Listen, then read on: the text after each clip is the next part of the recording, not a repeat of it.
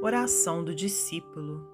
Senhor Jesus, do pesado madeiro de minha consciência, em que as minhas fraquezas te crucificaram, ouve-me os rogos e não me negues teu socorro constante.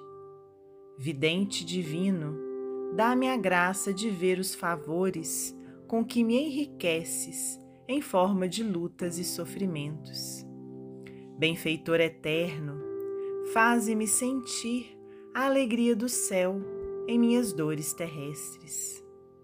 Oleiro paciente, aquece a argila do meu frágil coração, para que se transforme em vaso proveitoso ao teu serviço. Sábio juiz, infunde-me respeito às leis divinas que esperam a minha regeneração para a eternidade. Companheiro atencioso, auxilia-me a ser irmão de todas as criaturas. Médico infalível, cura-me as chagas íntimas alimentadas por minha própria imprevidência. Amigo admirável, sela meus lábios para o mal inspira-me o amor infatigável ao bem.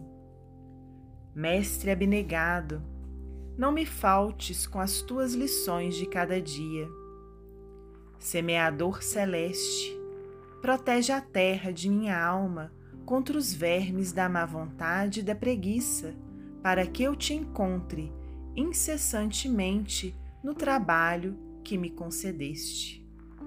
Senhor das bênçãos, não me relegues aos inconscientes desejos que nascem de mim e sustenta-me no abençoado caminho da vida reta, em que devo negar a mim mesmo, tomar a cruz salvadora de minhas próprias obrigações e marchar ao teu encontro, hoje e sempre.